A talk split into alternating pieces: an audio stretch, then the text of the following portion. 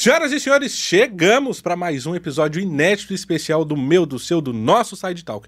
Como diria Gotina, eu estou no lugar que eu gosto, fazendo o que eu gosto, para quem eu gosto, que é você que está aí do outro lado me acompanhando. Antes de mais nada, se inscreva no canal, curte, comente, compartilhe, ative o sininho para não perder nenhum episódio daqui para frente. O convidado, depois da vinheta. Produção, é hora do que agora? Hora de entrevista, não é? Roda a vinheta!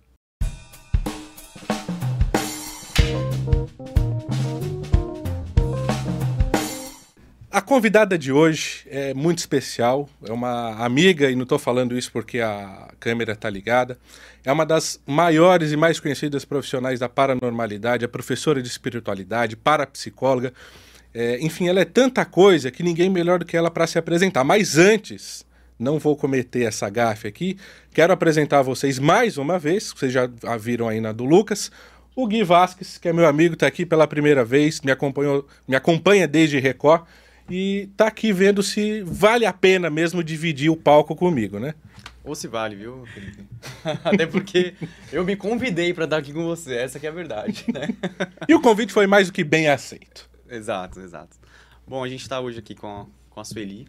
É um prazer imenso estar aqui com você, Sueli. Prazer é muito meu, obrigado Gui. por ter Que aceito bom. o convite. Com certeza a gente vai ter muito assunto para falar. É, muito assunto interessante, aliás, né?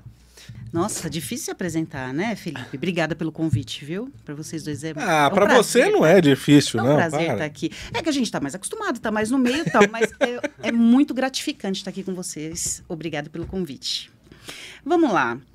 Eu sou parapsicóloga, né? Mas a parapsicologia veio por causa dos meus problemas de nascimento. Eu nasci com, com digamos assim, sensibilidades esquisitas e virei o patinho feio do negócio, né? Então, o que está acontecendo com essa menina aí? Família evangélica. Sim. E todo mundo, assim, aquela, aquela, aquela espiritualidade ali dentro daquela caixinha do, do evangélico. E aí tem uma menina que, de repente, começa a ouvir pensamento, ter previsão, ver isso, ver aquilo, começa a falar da vida de um, da vida... Criança, 5 para 6 anos. Imagina, começa a falar da vida do pastor, da vida da irmã dali, da vida da irmã dali. E aí? Que que é que, né? Precisamos dar um break nesse negócio. Eu fui parar quase no hospital psiquiátrico, fiz um monte de exames de eletro, de o que está acontecendo com essa menina para saber se tinha problema físico. E não tinha, ninguém não sabia o que era. Na época não tinha esse negócio de psicólogo, né? A gente já ia direto pro psiquiatra. então já Falar, tá louca, né? Tá, Tá surtada. louca, tá louca. E aí fui parar no psiquiatra e ele acalmou minha mãe. Falou, ela não tem nada. A gente não sabe o que ela tem. E aí minha mãe me sentou, eu lembro, eu tinha quase sete anos de idade. Minha mãe me sentou e falou assim, fecha a boca. E eu fechei. E aí eu conversava só com ela. Falava, vai cair tal avião. Sonhei com tal coisa. Na época era sonhos. Começou tudo com a premonição. E daí foi. E aí fui, fui indo, indo nessa área. Então eu costumo dizer que eu fui escolhida, não escolhi. Eu tinha que resolver a minha vida, né? E daí foi, tô aqui hoje. E é um caminho que eu amo, hoje entendendo, compreendendo, abrindo, fechando, sabendo o que, que a gente tem que fazer hoje. O negócio tá, tá muito mais gostoso, né? Mas antes foi perrengue. E, e como é que foi, isso você novinha, com, com 6, 7 anos, pra família é, é, aceitar que isso era uma condição que você. é, não sei se é, falar nasceu é a, é a coisa certa, eu não nasci mas. mesmo com isso. Não, Com isso, que eu falo, com isso. Já falei, oh meu Deus, né? Não nasci com isso. Aconteceu um episódio que eu me lembro muito bem, Felipe, que eu. Foi a primeira vez que eu morri. É meio É, eu assustador já escutar morri- isso, né? morri o pessoal fala assim: ah, ninguém morreu e voltou para contar. Eu tô aqui, já morri três vezes. Então, a primeira vez que eu morri, que eu me lembro, né? é, eu tinha cinco para seis anos e na casa da minha mãe tinha uma laje. E eu brincava na pontinha, sabe? E aí eu caí, tava sozinha no quintal, escondida da minha mãe, e eu caí de barriga para baixo, numa altura de três metros e pouco, quase quatro metros. E eu perdi a respiração, não conseguia respirar, não conseguia, não conseguia, e ali aquele negócio foi escurecendo, morri. E eu acordei com um humanoide em cima de mim, virada com a barriga para cima, com um humanoide em cima de mim fazendo massagem cardíaca, e o que eu ouvi foi: agora não! E aí, quando eu acordei, que eu vi que era uma, uma mulher, mas não era uma humana que nem a gente. Ela falou: agora não! Aí eu olhei para ela, ela falou: "Eu vou cuidar de você". E sumiu e minha mãe veio correndo gritando, mas aí eu já tinha voltado tudo. Daquele dia em diante, eu comecei a, a ir ver as sondas, aí ter os processos de previsão, sensibilidade, evidência, audição. Aí começou a destampar e eu não sabia lidar. E, e aí eu virei uma sonâmbula, assim, tipo, eu fazia tudo dormindo. E minha irmã em casa falava assim: Sueli, vai lavar a louça. eu levantava dormindo e ia. Ô, ô, ô, Jeff, agora você pode falar. Sueli, me passa o Pix. Só que hoje eu tô cinquentona, né? Então hoje eu não faço mais essas coisas, já controlo esse, esse negócio, pelo amor de Deus, né? Então começou com essa, com essa vez aí. E daí não parou mais, eu tive que aprender a lidar. Mas eu era um patinho feio, o negócio foi muito grave. Quase fui internada. Já cheguei a ficar em pé no metrô, achando que o metrô estava cheio e estava vazio. Na próxima estação que parou, eu olhei e falei: Nossa, gente, as pessoas estão entrando, mas não cabe mais ninguém. Pff, sumiu. E eu em pé assim. É uma loucura. Enquanto é. você não consegue controlar, é muito ruim. Essa situação, leigos que somos, como é que você enxergava pessoas é, é, lotando não, o espaço? Eu enxergo e toco que nem eu toco em você. Hoje. No trem ali, Ou, você Em qualquer tava, lugar. Você estava sentindo as pessoas? Eu dirijo há pouco tempo, porque eu ca quase causei um acidente de trânsito, porque eu dei uma freada no meio da rua uma vez, porque tinha uma pessoa parada na minha frente, eu freiei, quase aconteceu um engavetamento. E eu, pessoa louca! Eu falei, gente, mas tira esse cara aqui. Que cara, você tá ficando louca. E parei de dirigir. É muito louco isso, Caramba, né, Gui? Cara. É muito perigoso. É perigoso. A pessoa, eu, eu digo assim, eu vou até olhar para a bolota do olho de você que está aí vendo esse programa, e eu vou dizer o seguinte: muita gente vem, né, e conversa assim, fala, Sueli, preciso fechar minha evidência. Realmente, porque a evidência é a sensibilidade mais perigosa que tem deixa a gente pirado. E aí eu sempre falo, você não precisa fechar, você precisa aprender a abrir e fechar no momento certo e a controlar. Do mesmo jeito que eu abro e fecho os meus olhos físicos, preciso aprender a abrir e fechar a minha parte sensitiva. É só isso, você precisa aprender a lidar. Porque daqui a pouco os novos seres humanos vão ser todos desse, nesse formato. Uhum. E hoje em dia você consegue diferenciar bem o que realmente faz parte da paranormalidade e o que é real? Você consegue Essa é uma uma pergunta que talvez não tenha uma resposta muito certa, porque uhum. eu posso achar que tenho e de repente não ser. Eu acho que eu tenho. Então eu tô andando na rua e eu já sei que em beira de estrada, essas coisas eu já consigo identificar bastante quem já está desencarnado ali, quem não está, para eu ajudar, tal. Mas eu andando na rua assim, na mistura, porque os desencarnados eles são uns, um pouquinho mais translúcidos, eu consigo já ver essa diferença. Mas andando na rua assim com todo mundo misturado, às vezes eu acho, tá, para mim tá tudo encarnado, eu trato todo mundo igual, encarnado, desencarnado, é tudo gente. Tá tudo certo para mim. Tanto faz. Eu só me assusto na hora da intimidade. Imagina você tomando o seu banho, eu fiz até uma brincadeira no dia com isso. Você tá lá tomando o seu banho. Quando você olha, caraca, meu, você tem que me avisar quando você vai entrar. Geralmente os mestres porta, fazem isso. Não, eles entram. Falo, meu, não faz mais isso. E, e, aí eu brigo mesmo. Sai daqui, eu tô tomando banho. Onde se viu? Gente, é, é meio surreal imaginar é, isso, é. né? Mas daqui a pouco todos os seres humanos terão essas sensibilidades abertas. E a gente já está já tá acontecendo isso. Só que a natureza não dá saltos. Tudo é muito devagar. Então, olha só, nós não estamos mais nascendo de nove meses. Faz tempo que eu falo isso. Não são mais 36 semanas. São 42, 43, 44, 45 semanas. Isso não é nove meses. A gente precisa prestar atenção nisso. Estamos nascendo mais velhos. E a nossa, o nosso sentido de telepatia já está muito aguçado. A gente está lá mexendo no nosso celular. Se alguém olha pra gente, na hora a gente olha direto pra pessoa, não é assim? Sim. Isso é telepatia, gente.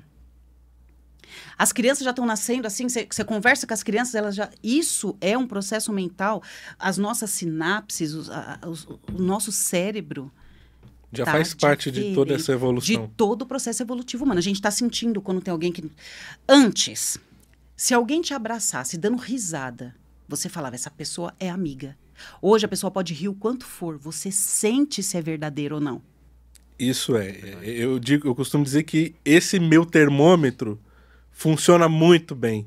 É o real. Então não adianta ah, o pessoal falar assim, ai, quem olha no olho não mente. Essa é a maior mentira que eu já vi em toda a minha vida. isso. Porque as pessoas têm a capacidade de olhar na bolota do seu olho e mentir Tem. na cara dura pra você. E sustentar aquilo tão bem como Até se fosse uma verdade fim. absoluta, né? E ela passa a acreditar naquele negócio, né? Só que tem um negócio em nós que é mais importante do que evidência, audição, do que qualquer tipo de outra coisa, de qualquer outra capacidade paranormal, é a sensibilidade, é a intuição, que é o teu verdadeiro. A intuição funciona assim. Você está aqui com o teu corpo, o teu corpo maior, o teu eu, ele é maior. Então é como se ele visse de cima para baixo. Então, e aí ele passa essa informação. A intuição é você com você mesmo. A intuição não vem de fora. A intuição é de dentro. É o teu eu maior que vê de cima para baixo e fala: opa, fulano, não acredita não. E você sabe que teve uma situação que acho que foi aí que eu comecei a prestar mais atenção né, nessas questões. De que por sei lá que cargas d'água, tava andando na rua e falando. "Bateu, Não vai por, a- por aquele caminho? Não vai, não vai. Eu tinha acabado de sair da casa da minha irmã, ela tinha me deixado num ponto que a gente combinou. Eu falei, ah, eu vou, é, é metade do caminho já. Seguindo esse caminho que não era pra ter ido, veio um motoqueiro e apontou o revólver na minha cara. Caramba. Uau. Se eu tivesse escutado, Escutado você mesmo, a intuição não é nada de fora. Tem muita gente que coloca assim, Felipe. Ah, foi o meu amparador espiritual, foi o meu mestre. Tá, é porque a gente generaliza, como as pessoas não veem, então elas têm que, elas têm que colocar um motivo para as coisas, né, Gui? Então, na verdade, a grande maioria das vezes, quem te avisou foi você mesmo com a tua sensibilidade. E a tua aura é o teu maior protetor. E ela vai antes de você. E ela é um sonar, assim e fica te avisando. Só tem um problema. Se você passa a não ouvir essa intuição, esse sonar, ele deixa de te avisar. Ele fala: ah, pra quê? Né? Pra não avisando, falar cara palavrão aqui, Pode falar, pode né? falar. Foda-se. Isso! Vá pra aquele lugar. Eu não quero saber, não vou te avisar. Eu quero que você se ferre mesmo, eu quero que você desencarne. Olha o que acontece, que a gente chama isso de auto-obsessão. Você é tão cabeça dura, tão ogro, que você tá atrapalhando todo o seu condomínio espiritual.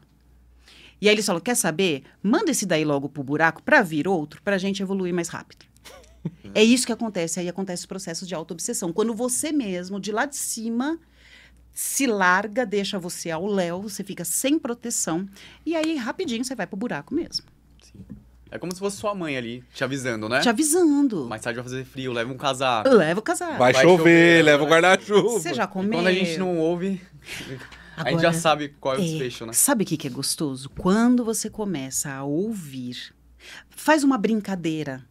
Faz assim, ó. um- durante um mês eu vou ouvir essa loucura, porque é uma viagem na maionese. Durante um mês eu vou ouvir essa loucura. Faz esse teste. Você que está assistindo também, faz esse teste. Por favor, faça esse teste. Você começa a parar de dar murro em ponta de faca.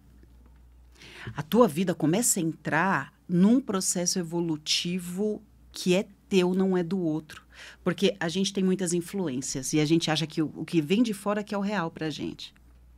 E aí começa a ter umas loucuras. Felipe, eu vou entrar num assunto aqui? Vou entrar. Vamos lá, Qualquer vamos você lá. me corta. Não, a vamos lá. produção corta. Vou entrar num assunto que me deixou puta da vida ontem. Abri o YouTube e tava lá alguém dizendo assim: Nós não nascemos para ser felizes. Eu só faltei chorar. Essa pessoa, é uma pessoa entendida da mídia. Olha só o que, que as pessoas vão começar a acreditar: que felicidade e alegria é a mesma coisa. Uma coisa é felicidade, outra coisa é alegria. Alegria é sorriso na cara. Fala, Oh, que pessoa alegre, que pessoa gostosa. Isso é alegria. Alegria é contagiante. Alegria o dinheiro compra. Ah, o dinheiro compra alegria. Alegria, se eu começar a ver um vídeo de gatinho aqui, já tô dando risada, você começa a dar risada porque eu tô dando risada, você começa a dar risada, daqui a pouco tá todo mundo dando risada. Sim. Então, alegria é contagiante. Felicidade, não. Felicidade é lá dentro. Aí o dinheiro não compra.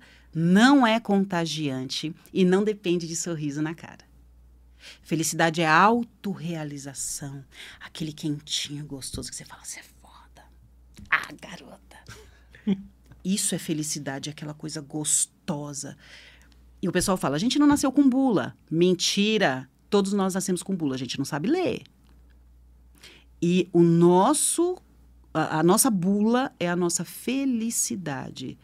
Se você sentir aquela felicidade, aquela coisa boa, por mais que esteja triste, por mais que aparentemente não seja alegre, mas traz felicidade interna, você está em constante processo de evolução. É demais isso. É, o Gui, até na hora que eu apresentei e abri aqui, eu falei que ela era professora. Depois de toda essa vivência, essa vida toda, Sim. que não parece ter a idade que frente. tem, né? É. Parece ter no máximo uns 20, olhe lá. Ó, oh, 20. Daqui a pouco faz 50. Porque é, é, como é que você decidiu que era hora de você multiplicar seu conhecimento, de ensinar, é, é, de repente, as pessoas a lerem essa bula que elas têm? Vamos lá, que coisa mais deliciosa. É a troca. No universo tudo é troca. E aquela felicidade, aquele quentinho, ele começou a me dar quando eu comecei a passar para frente o que eu sabia. Porque eu vivi como uma ermitona dentro de uma caverna fechada, eu não ia para lugar nenhum durante três anos, só fazendo exercícios, assim, sem comer carne, sem. Era a base de grãos e água dentro de casa, durante três anos, junto com meu marido, inclusive fazendo é, é, testes de projeção. Então, um, eu só parei isso o dia que eu parei, projetei com a consciência, coloquei um prato de farinha em cima do guarda-roupa, era aqueles guarda-roupas que tinham espaço. Uhum. Coloquei um prato de farinha de trigo em cima do guarda-roupa, projetei com o corpo físico, mexi no prato de farinha, voltei para o corpo físico, fui ver se eu tinha realmente mexido. O dia que eu fiz isso, eu falei, tá na hora de parar. Porque eu ia ter que me tornar uma. Né? Ah, para continuar. E isso não leva ninguém a nada. Não é isso. A gente não está aqui para viver uma vida espiritual. Olha a loucura que eu vou falar. Nós não estamos aqui para viver uma vida espiritual, estamos aqui para viver uma vida material. Porque se fosse para viver no espírito, nós estaríamos no espírito. E nada disso estaria acontecendo. Nós estamos aqui para aprender as coisas da carne. Ponto. Se eu fizer isso, eu estou cumprindo a minha missão. Quando eu for para o lado espiritual, eu aprendi tudo as coisas do espírito. Quando o espírito desencarna, que ele chega do outro, do outro lado, ele fala: caramba, eu vou ter que voltar, porque eu fiquei tanto focado no espiritual que as coisas do físico eu não fiz. Tem que voltar. Certo? Então já começa por aí. Estamos aqui para ver as coisas do físico e sermos felizes para poder alcançar nossa missão e evoluir. Mas tudo bem, voltando lá. Depois disso, que eu fiz o, o meu experimento no prato, eu falei: o que, que eu vou fazer com tudo isso? Para que, que serve tudo isso? Porque eu já, já aprendi, já sei, eu preciso praticar esse negócio sem praticando, porque não fez enferruja, né? Sim. Não usou enferruja e cai, é isso. né? E aí eu falei, eu vou ter que fazer alguma coisa com isso. Mas, mas ficou. Comecei a escrever.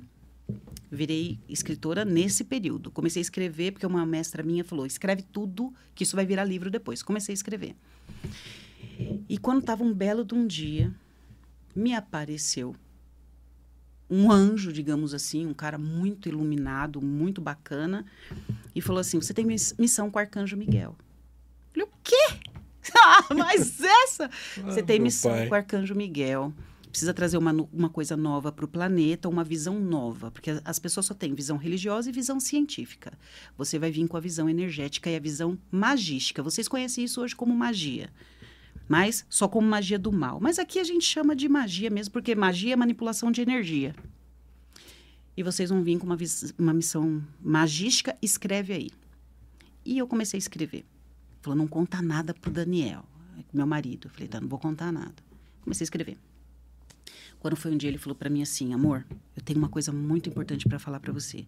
Apareceu para mim um representante de Arcanjo Miguel, me falou algumas coisas, falou que a gente tem missão com o Arcanjo Miguel, mas falou para eu não te contar e pediu para eu escrever uns negócios aqui. Só que agora ele falou que eu posso te mostrar. Eu falei: é, só que agora ele falou que eu posso te mostrar também. Isso sem gente... nenhum desconfiar não, do outro, nada. ficou uns três, quatro meses nessa brincadeira. E eu estava escrevendo a talagada de livro aqui, ele escrevendo a talagada de livro do outro lado. Quando a gente juntou os dois, saiu o livro do arcangelismo. Hoje tem download gratuito lá no meu canal e na casa de Miguel também tem. Era assim, um capítulo dele, um capítulo meu, uma informação minha que complementava a informação dele, que complementava outra. Ah, isso daqui tá, a resposta tá aqui. Então a gente foi juntando, juntando, juntando, juntando e saiu um método de contato com seres extraterrestres que são anjos. A gente chama de anjo. E como é que você hoje faz para é, quando alguém fala, ah, isso aí é charlatanismo? Eu falo assim, eu entrei nisso para provar que isso não existia. É sério mesmo. Eu sou, eu sou a pessoa mais cética que você pode imaginar. O pessoal olha para mim e fala, ah, para psicóloga, deixa eu te contar um sonho que eu tive com você. Eu falo, fala com a minha mão. Porque, cara, eu não acredito em nada disso. Falou que você viu espírito, que, ah, aconteceu poltergeist. Eu começo a dar risada. Eu falo, ai, que besteira isso. Isso não acontece. Só que quando acontece comigo, Aí já muda de figura, né? Você falou, pá, peraí. Ou quando uma, uma, né, alguém que está com vocês tal fala, fala isso, isso, isso para essa pessoa. Eu falo, não vou falar, você vai falar. Eu, ah, tem que falar, você tem que falar. E quando fala, a pessoa começa a chorar, fala, puta merda, como que você sabe disso? Aí você fala, aí não tem como negar. Né? Você já deixou de falar? No caso, quando você recebeu uma mensagem, você deixou de falar? Teve alguma consequência disso? Teve, uma pessoa morreu. Nossa. É, eu nunca mais fiz isso. É, não gosto nem de lembrar disso. Eu tinha 16 anos e essa pessoa, ela brigou comigo, mas ela brigou muito comigo mesmo. E aí o amparador dela falou assim: fala para ele no médico amanhã. Falei: vai pra merda. Não vou falar nada. Ela que se dane. E ela não foi, e ela morreu. E, e eu tinha 16 anos. Eu me senti uma assassina, sabe? Aí depois eu tive que fazer todo um tratamento por isso tal. Então hoje eu posso estar passando na rua, não conheço a pessoa e falam para mim, fala tal coisa, assim, na hora eu paro tudo que eu tô fazendo. Uma vez eu estava no supermercado e parou um cara assim e uma criança pequenininha perto dele, essa criança desfaleceu. Morreu. Ficou toda roxinha assim, e pum. Ficou lá largada no chão, o cara pegou no colo, ficou desesperado, começou a chorar. Aí um mestre meu, que é muito curador, falou assim: vai lá e reanima o coração. Tá viva ainda. Já cheio de gente. Aí ele falou: ninguém sabe se você é médica, se você não é. Vai lá que vai viver. Se você não for, vai morrer. Eu tava com o carrinho assim. A paisana, né? Calça jeans, camiseta, cabelo amarrado. E o meu marido do outro lado, assim. Falei, cuida do carrinho. E saí correndo. Ele, não, meu Deus, ela vai, que ela vai fazer. Beleza. E ali falei, abre, abre, abre, dá espaço, não sei o quê. Já meti a mão no coração da menina, já puxei uma energia, comecei a fazer um processo que o arcangelismo ensina. Comecei a fazer um processo de animação energética e o cara falou, quem saiu? Eu falei, vamos indo que a gente vai chamar o SAMU. Mas ela morreu, vamos, vamos, vamos. Fui tirando ele, fui levando tal. E aí esse cara, num determinado momento, falou assim, quem é você? Você é médica? Aí eu falei, não, mas eu vou ressuscitar sua filha. Se você quiser, eu paro. Aí ele fez assim, abriu a menina para mim e falei, então vamos. Fui fazendo o processo. Quando chegou até o saque do mercado, a menininha já estava acordada, Samu chegando. arrepia, é lindo, isso. foi lindo, lindo. Samu chegando, não sei o quê, aí ele olhou bem para mim, falou assim, muito obrigada. Aí eu, sabe, des- a gente desmonta, né? E aí eu falei, Deus, Deus abençoe você e a sua filha, cuida que ela tem problema no coração. E aí eu saí correndo de lá. E fui embora. Nunca mais vi, não sei quem é tal. Então, esse tipo de coisa é o salto de irmandade que uma pessoa tem que ter com a outra. E isso me traz muito contentamento. Quando chega numa pessoa assim que ela é uma porta, costumo dizer, os alunos chegam uma porta, né? Eu falo, não, você tem intuição, você só não sabe ouvir. E aí a pessoa imagina, e aí a gente, né, mostra isso para a pessoa, é uma coisa tão gostosa ver o processo evolutivo da pessoa. Então é por isso que eu faço o que eu faço.